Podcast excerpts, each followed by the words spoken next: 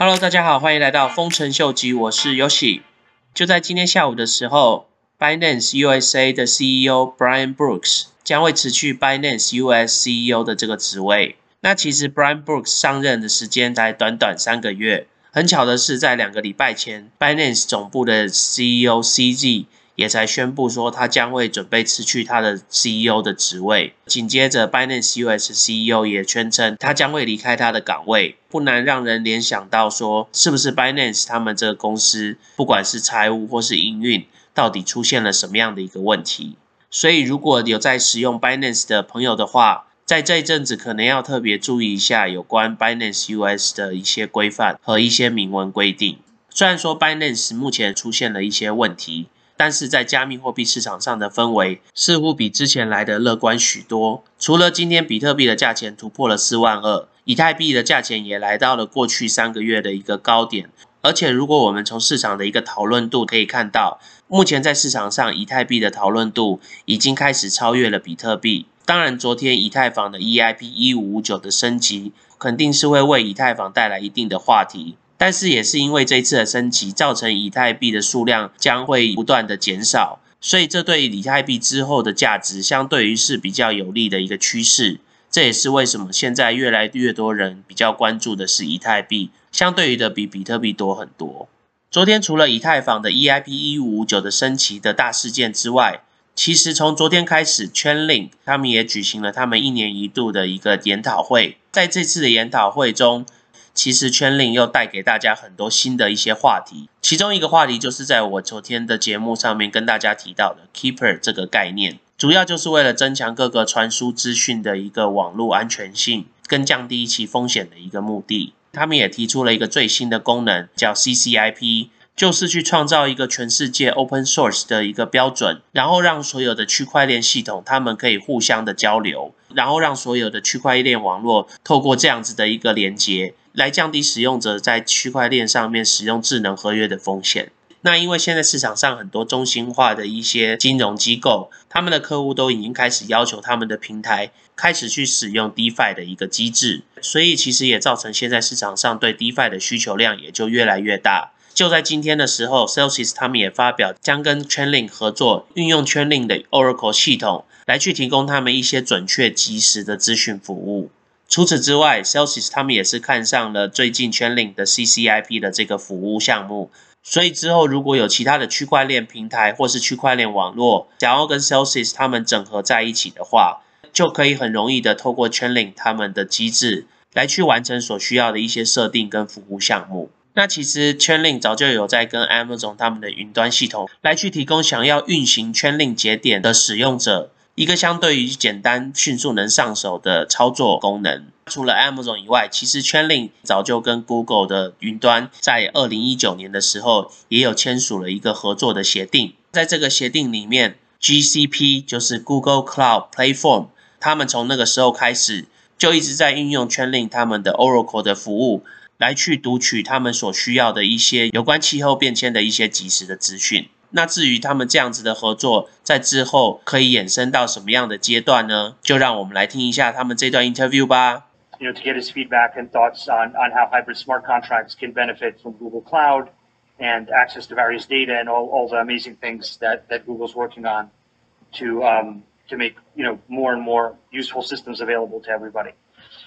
So one of the first things I always would, would like to understand from Allen's point of view is is how he sees um, hybrid smart contracts and blockchains benefiting from the capabilities of Google Cloud, um, and specifically in regards to making data more accessible and useful. You know, as, as, as we're aware, the smart contracts have a limited amount of resources available because they have to run across the entire network and, and reach consensus. And there's a lot of transactions that need to run all in a, in a, do a given block. Um, but we've got tons of tons of uh, resources available in, in, in cloud, uh, either in the form of uh, low-level resources like storage and, and, and memory and CPU, uh, more general resources like uh, graphics accelerators, GPUs or TPUs for machine learning, uh, what I've been working with Sergey and I've been have been you know talking about, ideating about, and, and now implementing um, with real data is uh, how, how we how can we make these cloud services available uh, via via an Oracle so that the, the on-chain contracts can can benefit from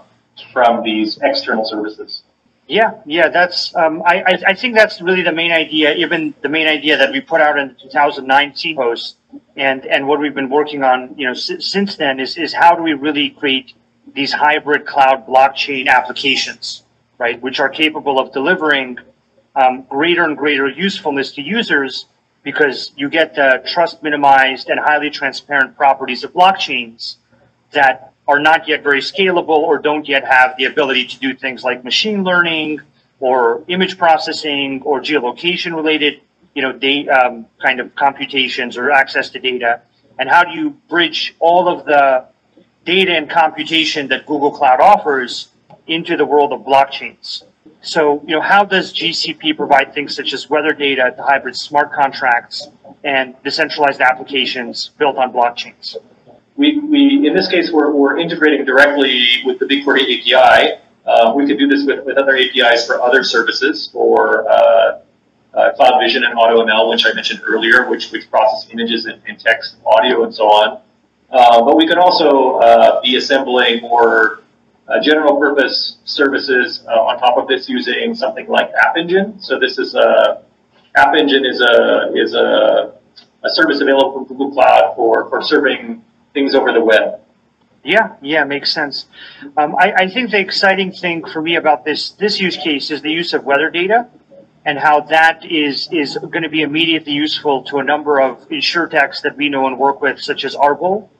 um, that already provides crop insurance to both many developed markets but also various emerging markets, enabling access to various high quality data that's available on GCP and various high quality computations that can be done on GCP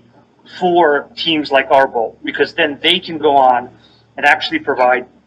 crop insurance to parts of the world where you know that just isn't available and wouldn't have been available if people had to wait for a local legal system to enable insurance companies to arrive there. But with the help of you know smart contracts that are kind of an alternative system of contracts combined with really high quality data from, from, from, from GCP, we can actually start to realize the dream of, of decentralized crop insurance,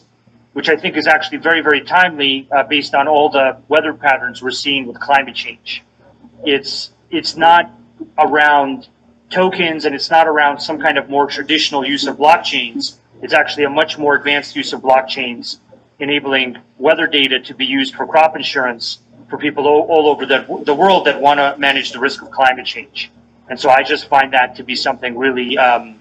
you know, really meaningful in, in, in, in, in kind of in, in just in my worldview.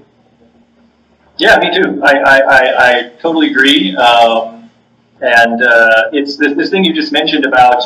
bringing the bringing these insurance products to jurisdictions where they are not are not available simply because of uh, lack of infrastructure. This is truly empowering and and uh, lets us deploy it show, showcase the power of, the, of these decentralized systems and and uh, deploy it at global scale. And just anybody with an internet connection can get on and uh, use the use the services, right?